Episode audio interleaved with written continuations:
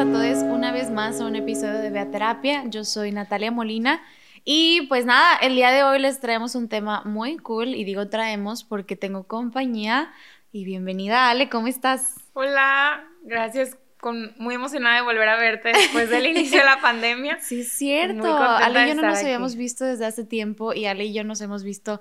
Es que mi historia con Ale es muy peculiar y se las voy a contar muy rápido. Ale y yo nos conocimos cuando las dos estábamos en España, pero yo iba terminando mi intercambio y Ale iba llegando, pero Ale no iba a Madrid, Ale iba a otro lugar y llegó siendo adoptada por las que llegaron a tomar mi casa en mi nombre. No, o sea, fue un caos, pero el punto es que conocimos a Mario Casas y ella no estaba Exacto. porque ella se fue y luego llegamos a la casa y nos dimos cuenta que ella se había llevado las llaves y no teníamos forma de entrar y esa fue mi historia de cómo conocí a Alejandra. Fue mucho gusto, me voy a quedar a dormir en tu cuarto. Sí, de hola, te voy a quitar tus cosas. Pero sí, y después, pues Ale, Ale estudió en la misma carrera que yo, en la misma facultad, entonces estuvimos en servicio social juntas y nos veíamos casi todos los días de la semana, muchas horas. Y pues nada, Ale, bienvenida. Muchas Cuéntanos un poco gracias. sobre ti, Ale. Gracias, pues soy psicóloga de, de profesión. Ahorita trabajo en una asociación civil sirviendo a familias vulnerables a ser separadas, siempre promoviendo la preservación familiar. Es mi trabajo de sueño. Digo, parte de la razón por la que yo llegué a España fue buscando un enfoque en psicología comunitaria, algo fuera del consultorio, que es mi pasión estar en la calle, en la comunidad. Entonces, pues gracias a Dios tengo mi trabajo de ensueño y pues de profesión soy, soy psicóloga. Qué bonito, sí, la verdad es que si alguien tiene el corazón grande en esta, en este planeta, es Alejandra, de verdad. Me ha dado lecciones de vida gigantescas, entonces pues la traigo acá para que nos dé unas cuantas otra vez. Y bueno, el día de hoy vamos a platicar con Ale un poco sobre pues la depresión cuando toma distintas formas, el cómo la depresión no solamente es la persona que ves triste, tirada y angustiada y que no porque veas a alguien bien significa que está bien y pues nada, cuéntanos un poco, Ale, introdúcenos un poco al tema. Pues muy al estilo Natalia Molina, voy a hacerlo compartiendo mi propia historia. Sí. Este, yo me considero y yo creo que mis seres queridos me, me describirían como una persona muy alegre, aventurera, positiva, siempre buscando conocer gente, relacionarme. Este, entonces, hablando del tema, yo creo que compartir mi propia historia en este último año, año y medio, es la mejor manera de, de hacerlo. Digo, mucho va a ser vulnerabilizar mi historia y mi proceso que, que he estado sanando y, y viviendo en estos últimos meses. Este, y sí, justo el tema es que cuando creemos que alguien está bien, debemos pensarlo dos veces. La gente fuerte, la gente contenta, la gente valiente, muchas veces puede estar en uno, o sea, en una etapa de, de soledad más fuerte y generalmente cuando pensamos en depresión volteamos a ver a la gente que está triste, este, hablamos de prevención del suicidio, de, acompañamiento y siempre pensamos en la gente a nuestro alrededor que, con quien hemos hablado, con quien se aísla, pero no pensamos en la gente que está en la fiesta, que está saliendo, que está eh, exitosa profesionalmente. Y creo que para mí en este año he comprobado eh, justo cómo puede haber otra cara de la depresión y de la ansiedad. No me atrevería a decir yo tuve depresión, yo tuve ansiedad, porque conozco el, los criterios del DSM de- y todo. No, no diría que ese es, tuve ese diagnóstico como tal, pero sí en este último año, dos años que profesionalmente hablando e interpersonalmente hablando, yo creo que han sido años que se definirían como muy exitosos. Justo por eso, porque tengo mi trabajo de ensueño, donde gracias a Dios me ha ido de maravilla y he podido crecer y sigo creciendo. Tengo un esposo increíble, tengo redes de apoyo increíbles. No me ha pasado nada grave, pero aún así creo que ha sido un, un proceso en el que he aprendido a detectar que aun, aún yo siendo psicóloga, estaba teniendo un cuadro depresivo y de mucha ansiedad, que incluso para mí fue muy difícil aceptar y muy difícil como buscar ayuda para salir de eso. Ujú. Ante la gente, nadie, a nadie lo hubieras, o sea, que le preguntarías que está en mi entorno, hubiera pensado, Ale puede estar en un, teniendo un cuadro depresivo. Ale es alguien en quien tenemos que estar constantemente checando. Pero mi realidad interna era otra, porque tenía días que no me podía levantar, no tenía motivación, me sentía súper ansiosa y hacia los demás no mostraba nada de eso. Tomó el yo tener que ser vulnerable con mis seres queridos y decir, necesito ayuda, porque yo estaba tan enfocada en que nadie se diera cuenta que siempre viví ese proceso a puerta cerrada. De dos cosas a las que quiero hablar hoy es si tú tienes amigos que pudieran estar en esa situación y otra es si tú estás en esa situación. Yo creo que para mí fue muy difícil tener que ser vulnerable y acercarme con mi esposo, acercarme con mis amigas y decir, oigan, yo sé que ustedes creen que estoy bien, pero no estoy bien. Y tener que decir, no he, no he dormido bien o duermo demasiado, no estoy motivada, lo que amo ya no me gusta, no me acuerdo cuáles son mis hobbies, no pienso en mí, estoy como, estoy quemada por compasión. Y sí, estaba como literal, yo creo un burnout por compasión hacia otros que dejé mis necesidades totalmente fuera, que obviamente con los meses y con los años cobró factura sobre mí y estuve en un, pues en meses donde hacia afuera buscaba motivación y parecía que lo reflejaba, pero internamente no lo estaba encontrando. Entonces, llegó al punto en el que tuve que pedir ayuda porque era tan buena disimulándolo que nadie hubiera creído que tenía la necesidad de acercarse conmigo. Entonces, pues digo, creo que para mí en, en mi proceso lo clave primero fue tener que pedir ayuda y, y, ser vulnerable. Esa creo yo es la palabra clave, que es la vulnerabilidad y saber aceptar que aún siendo débil, puedo ser fuerte. Y no tengo que solamente ser fuerte porque soy exitosa y porque tengo toda mi vida en orden y porque estoy creciendo, sino que también en el ser débil y en tomar pausas, en decidir, ahorita no quiero crecer en esto, sino quiero crecer en lo que nadie más va a notar, sino que solamente internamente yo voy a notar. Y pues sí, creo que fue un paso muy, muy difícil para mí tomar, que te digo, fueron meses, meses de sentir que ponía una máscara y a la par, cuando yo empecé a tener estas conversaciones de vulnerabilidad, empecé a escuchar a más gente en mi entorno levantar la mano y decir, yo también.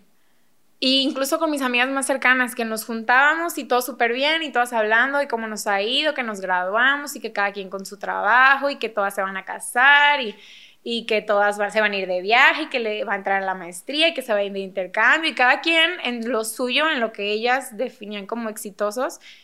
Pero volver a reunirnos y yo empezar esa conversación vulnerable, decir, oiga, no estoy bien, o sea, sí necesito que ustedes estén conmigo y sí necesito que ustedes me pregunten constantemente cómo estoy.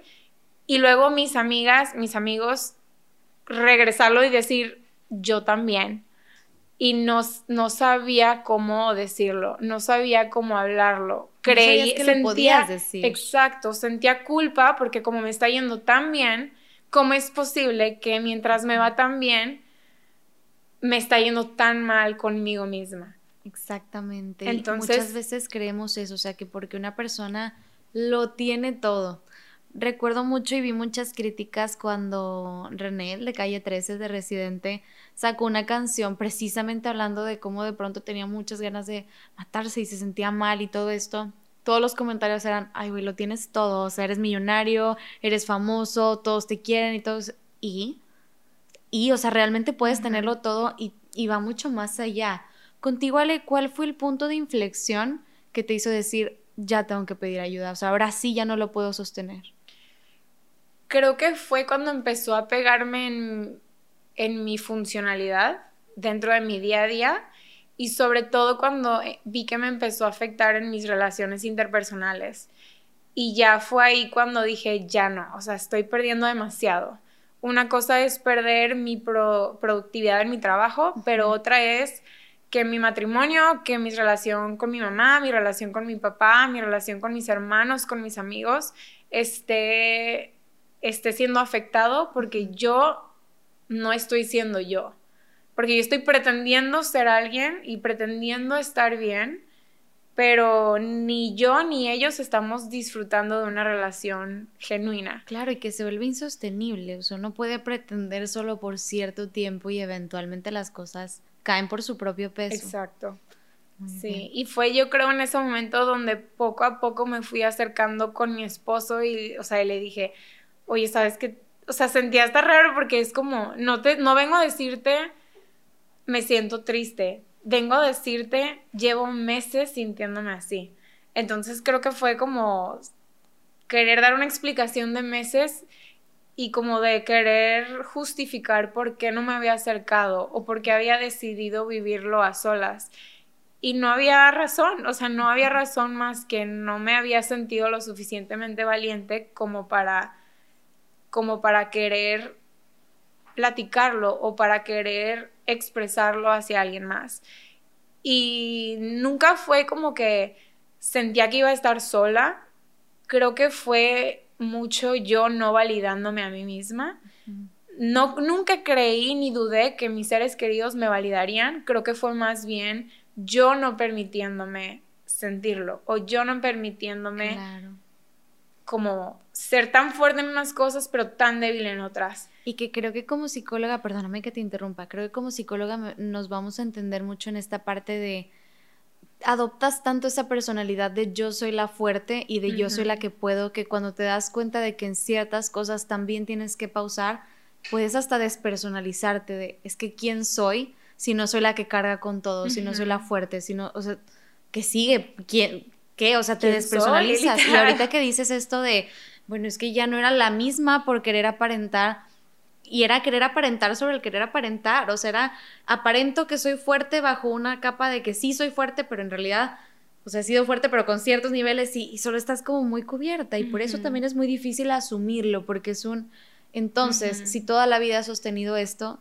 ¿qué sigue? Sí, creo que para mí un punto como en el que en el que giró el cómo abrazaba mis emociones era aceptar que no estar bien también es ser fuerte. y tú lo has dicho muchas veces, permitirme sentir me hace fuerte y no dejar de verme como es un estorbo para mi vida el sentir esta emoción, sino abrazarla con todo lo que es y decir, esta emoción me necesita más de lo que me necesita mi trabajo, más de lo que me necesita mi papel de la fuerte y la psicóloga. Entonces, creo que cuando cambió mi manera de verlo y me permití, me valoré, valoré lo suficiente lo que estaba sintiendo como para abrazarlo y vivirlo, creo que fue cuando empecé a ver cambios en mí misma. No es como que desapareció, pero sí es cuando empecé a ver que estaba cambiando. Empecé a celebrar logros como toda esta semana me levanté de la cama en mi primera alarma y me bañé y ya no regresé a la cama. O toda esta semana comí, o esta semana le hablé a mi mamá y le hablé a una amiga y volví a tomar tiempo solo para disfrutar una serie. Y realmente lo disfruté, no es como que estaba buscando en qué ocupar mi mente. Creo que cuando empecé a valorar eso y valorarme a mí misma, es como he empezado a ver los cambios. Incluso creo que ha ayudado mucho el el poder tener conversaciones con mi familia, con mis amigos, en no tener que estar juntas y como pretender que no me siento mal. Y la otra persona también está pretendiendo que no se siente mal, entonces es como una relación superficial en el que, ah, todo bien, vamos a festejar todo lo que estamos haciendo, bueno, bye, besos, gusto verte, sino poder decir, ¿sabes qué? Sí, sí me está yendo bien, pero en otras partes de mi vida no y no tengo energía de fingir que no me está yendo bien. Quiero llegar, sí amiga, sí te quiero ver, pero no a costo de tener que pretender que estoy bien, porque eso solo me drena, me drena pretender que estoy bien. Quiero hacer tiempo para vivir mis emociones y también te quiero ver, pero quiero crear una relación en la que vivir mis emociones está ligado a poder estar contigo. Claro. Entonces creo que crear ese ambiente de vulnerabilidad en mis amistades fue, ha sido clave e incluso regresando a mi rol de psicóloga fuerte y todo, ha sido también un, un espacio en el que he visto como mis seres queridos han podido también como abrir los ojos y decir, qué padre, está bien no estar bien y podemos estar juntos no estando bien. Y qué desgaste pretender que estamos bien cuando no lo estamos. Y podemos ser vulnerables y decir, no tengo ganas de hablar, no tengo ganas de festejar lo bueno que me acaba de pasar, porque sí, sí me pasó, pero sigo estando mal, o sea, quiero hablar, o sea, quiero sentirlo, no quiero pretender que estoy bien solo por quedar como con cierta imagen, Ajá. por seguir sosteniendo algo que ya no era funcional.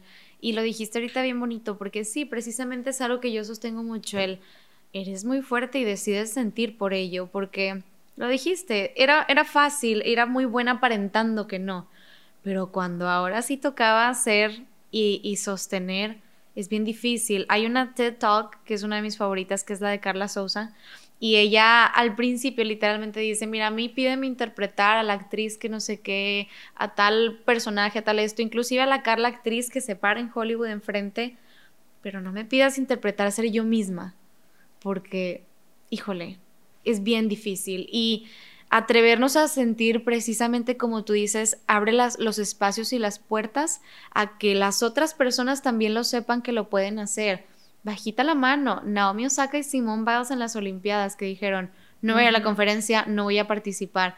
Simone Biles también, con el peso en los hombros de todo el mundo viéndola como la mejor gimnasta de la historia y que de repente diga, no puedo sostener esto por salud mental. Yo creo que fue un parteaguas porque vi un montón de gente diciendo, no podemos, y yo misma, esa semana cuando ella lo dijo, tuve un trabajo, pero, o sea, tenía 700 cosas y tuve que hablarle a uno de los directores de con quien estaba trabajando, necesito una semana de prórroga, no puedo. O sea, mi salud mental se está viendo bien comprometida, te voy a quedar mal, voy a hacer un mal producto, necesito que me esperes. Y es este levantar la mano de se puede dar una pausa y el que alguien lo haga siempre tiene un eco hermoso. Entonces, ahorita que lo platicas, creo que también sirve como mucha estructura y mucha inspiración para los demás para que sepan que pueden hacerlo diferente y que hay mucho miedo de qué van a pensar de mí. ¿Qué van a decir si hablo de esa tristeza? ¿Qué van a decir si hablo de cómo de que no puedo, de que esto? Porque no vamos a cerrar los ojos que sí hay muchos entornos que por su propia imposibilidad de sostenerlo también y, ay, ya vas a empezar a llorar y, ay, no es para tanto y, ay, y empiezan como a atacar esa vulnerabilidad. Primeramente esas personas que los están atacando, quiero que entiendan que están hablando desde ellos. Están atacándolo porque ellos no pueden sostener la vulnerabilidad, no tiene nada que ver con ustedes, ustedes no están mal por sentir. Cada juicio es una confesión, literalmente. Entonces, es esta parte de abre espacios en tus grupos. Bueno, si te das cuenta que ellos no lo son, quizás te toca tú serlo para quienes sí, porque alguien más te va a escuchar. y, y, es bien necesario, hace mucha falta como esos espacios donde se puedan ser vulnerables. ¿Cómo cambiaron tus relaciones cuando ahora sí aceptaste como el ya podemos ser vulnerables? ¿Qué, qué se movió? Creo que no, no, hay, no hay pierde, como dices, cuando es una relación sana donde no, no son juzgadas tus emociones, no hay que perder cuando uno es vulnerable. Porque, digo, las relaciones que no son familias son las que tú escoges. Y qué flojera estar en una, situación, en una relación que tú escoges y no gozarla al máximo. Entonces, creo que he visto como mm, las, mis relaciones ganan porque me tienen a mí, no tienen a una Ale fingida. Fingida, me tienen a mí y a fin de cuentas a quien aman y con quien quieren estar es conmigo. Con no es lo con que Ale la psicóloga, no es con Ale quien logró esto, es conmigo. Entonces creo que mis relaciones me han ganado tenerme a mí misma e y creo que de vuelta he visto cómo el iniciar ese espacio de vulnerabilidad ha permitido que muchos de mis seres queridos también han podido acercarse y decir, oye, el otro día dijiste esto, en ese momento no, no quise decir nada, pero solo quiero decirte que me quedé pensando en eso y me hizo querer hacer estos cambios y me hizo pensar en mí y tener retrospección de qué es lo que yo he guardado, qué es lo que yo no he querido trabajar. Y creo que es, es hermoso, o sea, como tú dices, es un eco hermoso en donde en las relaciones nos ganamos los unos a los otros. No es ya estamos hablando con pantallas, estamos hablando con la persona, con quien hemos escogido tener una relación. Entonces creo que ganamos relaciones profundas, relaciones verdaderas un espacio donde ser nosotros mismos, un espacio donde sanar, que digo, eso es lo que ofrece la terapia, pero qué padre poder tenerlo fuera y ofrecérselo también a otra gente. Creo que es hermoso poder, yo como terapeuta lo entiendes, es padrísimo ofrecerle a alguien un espacio en donde ves cómo alguien va cayendo en cuenta de quién es, se les abren los ojos, se les quitan vendas, se les caen creencias, se les quita el peso es hermoso poder proveerle eso también a tus amigos, a la gente, la gente que más amas. Entonces creo que es lo que más podemos ganar es tener relaciones reales con quienes podemos caminar juntos hacia sanar e irnos descubriendo y no pretender, no fingir, ser vulnerables, ser quienes somos. Muy bien, Ale. ¿Y qué le dejarías a las personas que te están escuchando? si no tienen estos espacios, les animo a, buscarlos creándolos. No, si no tienen estos espacios donde pueden sentirse ustedes mismos, no necesariamente es porque pues son las personas incorrectas. Los animo a iniciarlo. Si tú eres una persona como en su momento lo fui yo, que no se sentía que podía validar sus propias emociones porque estaba muy ocupada validando la de los demás, te invito a hacerlo. No, no hay nada que perder, no hay nada que perder por ser fiel a ti misma, ser fiel a ti mismo, a lo que estás sintiendo. Y sí, es, es muy valiente, es un paso muy valiente como dejar que la cortina caiga y demostrar, es como demostrarte desnudo, decir, aquí estoy, estoy bien rota, pero es muy hermoso poder hacerlo y creo que es gran parte del paso hacia sanar. Así es, y a, revisen a sus amigos, no solamente a los que ven tristes, alejados y segregados, también a los que están trabajando todo el tiempo, a los que están siendo hiper exitosos, a los que están todo el tiempo de fiesta, porque ellos también están escondiendo algo. Todos tenemos algo, siempre. Entonces solo revisemos que todo esté bien. ¿Dónde te podemos encontrar, Ali? Pues no soy influencer, pero si quieren conocer de mi vida privada, de mis, amigos, eh, me pueden seguir en Instagram, es Ale Castroal, así todo seguido. Muchas gracias, Ale, de verdad. Siempre es un honor de escucharte. O sea, ven como Ale es como te llena el corazón solo con existir. O sea, en sus puntos más vulnerables y más altos y más bonitos y más feos y más lo que tú quieras, Ale siempre es como ella. Y eso es súper valioso tenerla en nuestra vida. Entonces, muchas gracias, Ale, por permitirnos entrar a tu vida un momento. Gracias. Y pues nada, yo soy Natalia Molina. Nos veremos en el próximo episodio de Beaterapia. Eh, a mí me encuentran como arroba Molina. Y pues les mando un abrazo. Muchas gracias y nos vemos. Bye bye.